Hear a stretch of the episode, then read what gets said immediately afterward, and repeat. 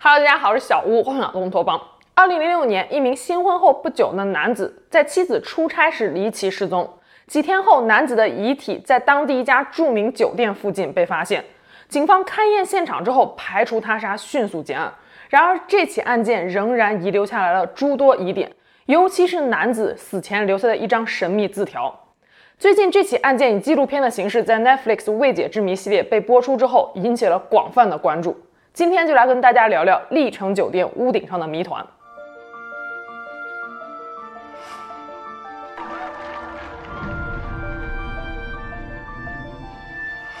故事的主人公雷伊·里维拉于1973年6月10日出生于美国南加州，从小就非常热爱运动，尤其是水上运动。高中时期是一名水球运动员，身高一米九五，长相帅气，性格也很开朗。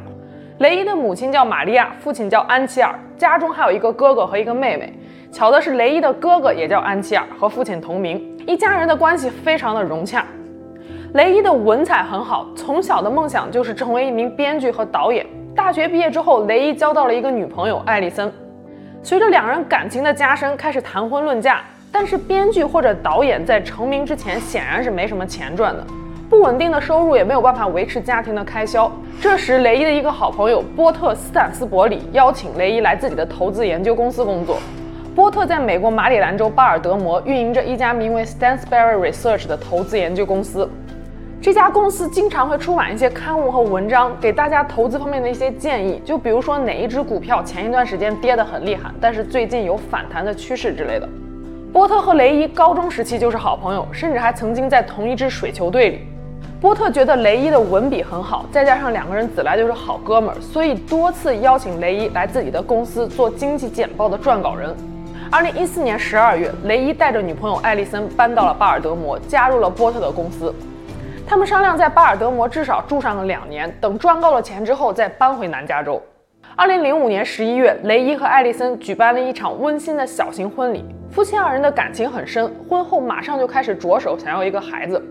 事实上，在雷伊和艾丽森结婚之前，雷伊的事业上出现了一个小插曲，这也是这起案件中比较重要的一个线索。雷伊曾经为一家名为 Agora 的公司撰稿，预测他们的股价很快会上涨，引来了大量的投资。可是证监会后来调查后发现，Agora 和 Stansberry Research 投资研究公司有关联。有一种说法是，Stansberry Research 是 Agora 的子公司，也就是说，证监会怀疑波特和雷伊他们涉嫌金融欺诈。事实上，后来 Agora 的股价也确实没有涨起来，导致投资者损失了大量的资金。Stansberry Research 投资研究公司也被罚款一百五十万美金。可能是受到了这件事的影响，二零零五年秋天，雷伊辞去了经济撰稿人的职位，成立了一间摄影工作室，以合同工自由职业摄影师的身份和好友波特的投资研究公司合作，帮助他们制作一些宣传片和会议录影之类的。二零零六年五月十五日，案发前一天，大约凌晨一点钟左右，雷伊和艾丽森家中的报警器突然响了起来。艾丽森被报警器惊醒之后下楼查看，此时她看到自己的丈夫雷伊正手握着一个棒球棍，朝着门的方向做出防御的姿势，眼神中充满了惊恐。当晚，雷伊和艾丽森并没有发现任何人试图闯入他们的家。警方说，可能是附近的一只松鼠跳到了窗台上，才触发了报警器。可是这种说法显然无法说服雷伊和艾丽森。难道说松鼠跳到他们家窗台上，试图打开他们家窗户吗？第二天，五月十六日凌晨，雷伊家的报警器又一次响了起来。雷伊和艾丽森坚信一定有人想要闯入他们家。由于第二天一大早艾丽森要去出差，所以他们并没有报警，那晚就睡了过去。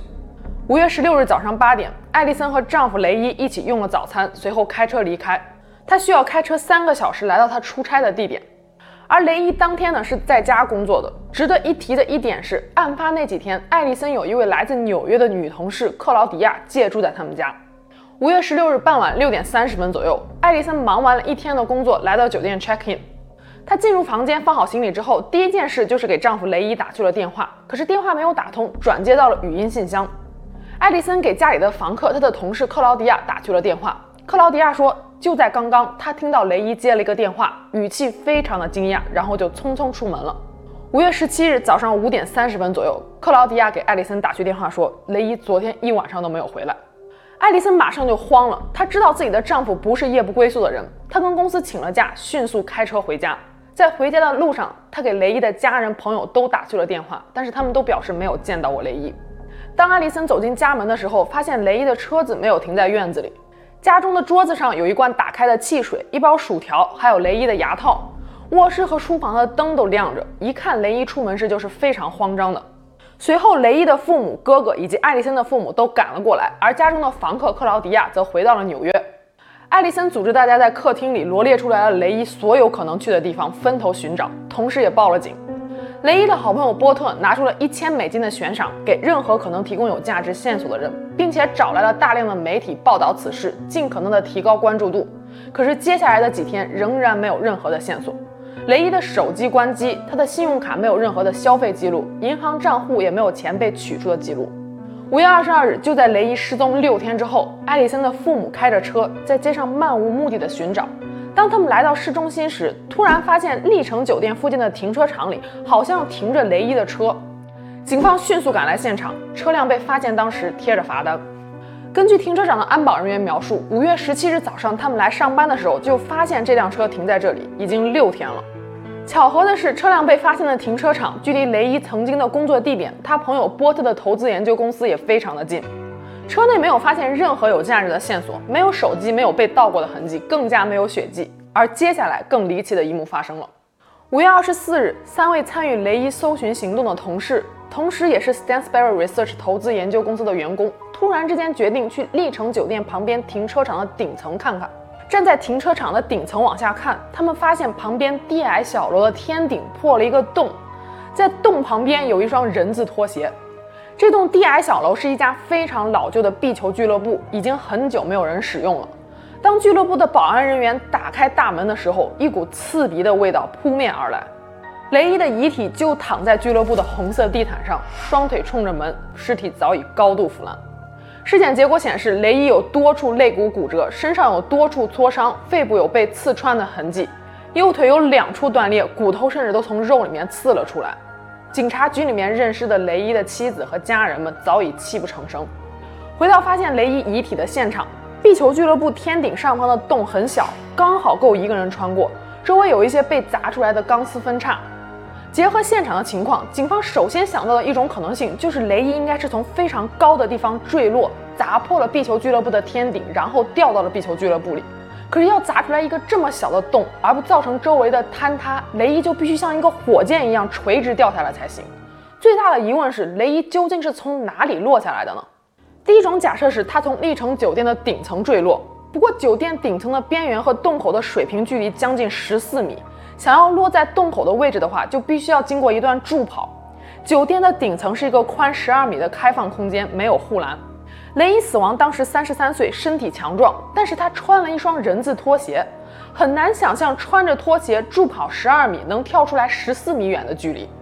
另外，想要到达酒店的顶层，雷伊需要穿过楼梯间的一条暗道，这条暗道一般是上锁的，而且外人很难知道暗道究竟在哪。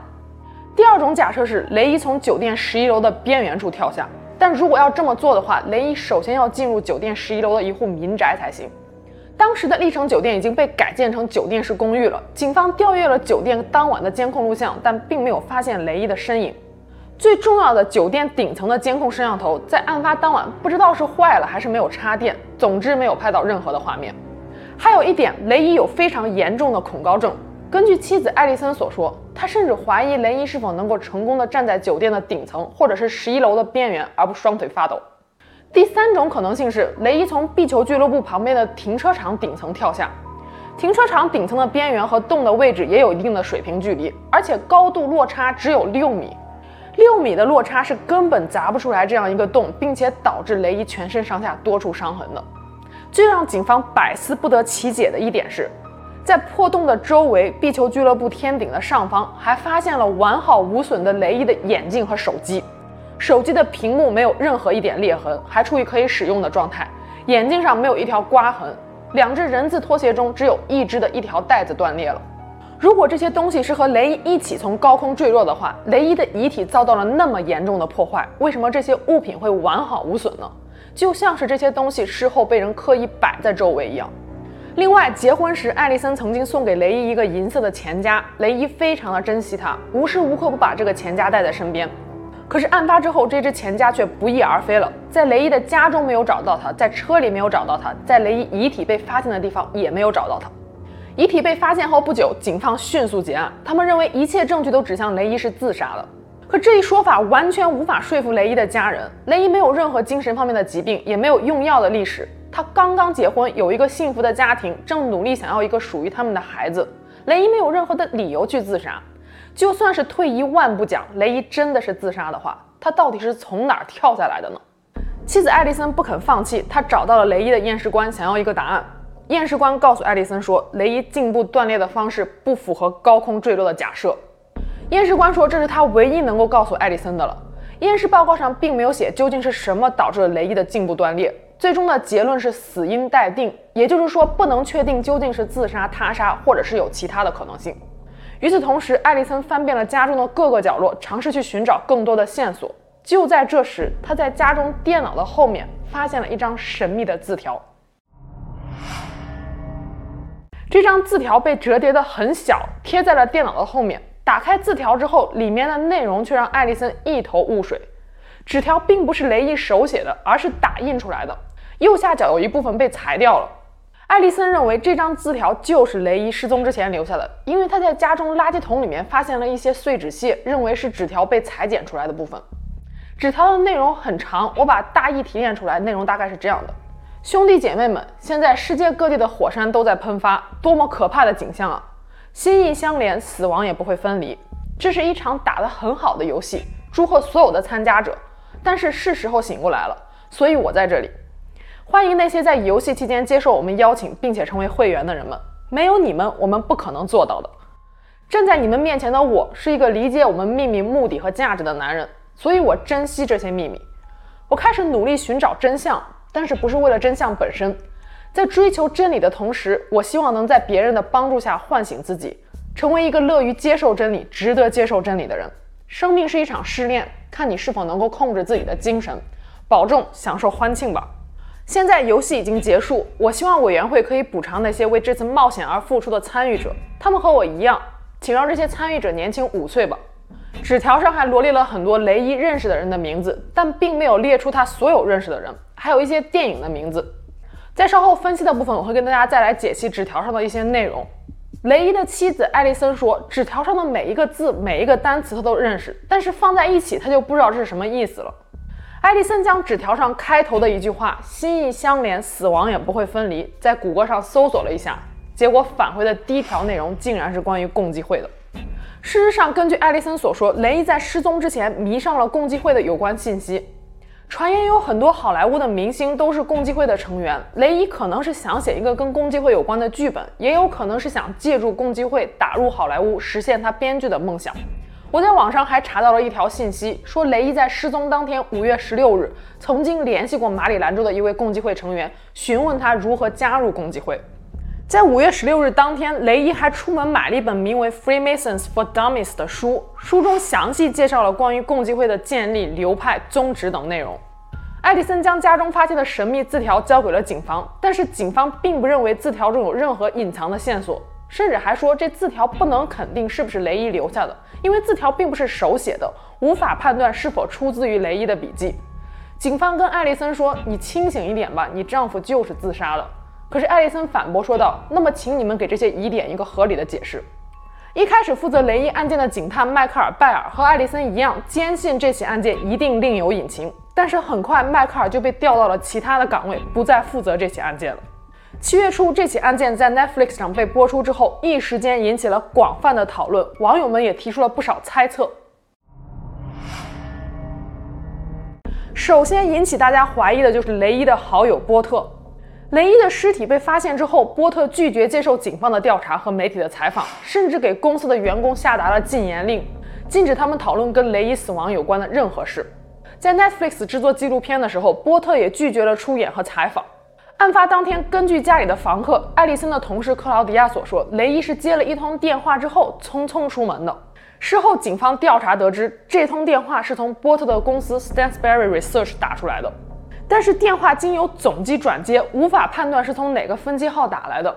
艾丽森还说，在雷伊失踪之前的那个周末，他们从教会回家的路上，雷伊曾经给好友波特打去了一个电话，但是没有接通，转到了留言信箱。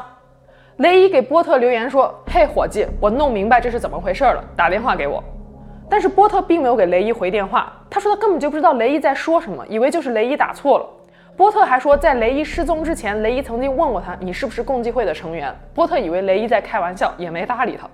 在雷伊家中发现的那张神秘字条中，还多次提到了波特的名字。有一句话是这么写的：“在我继续说明对委员会的指示和领取我的奖赏之前，我想让波特先领取他的奖赏。波特，别废话，否则我会收回的。”纸条上罗列了很多名字之后，空了一行，接着写道：“波特·斯坦斯伯里，如果他不愿意自己做的话。”纸条中还不止一次地提到：“做得好，波特。”给人的感觉就是波特、雷伊还有一些其他人似乎在为一个组织做着一些什么事情一样。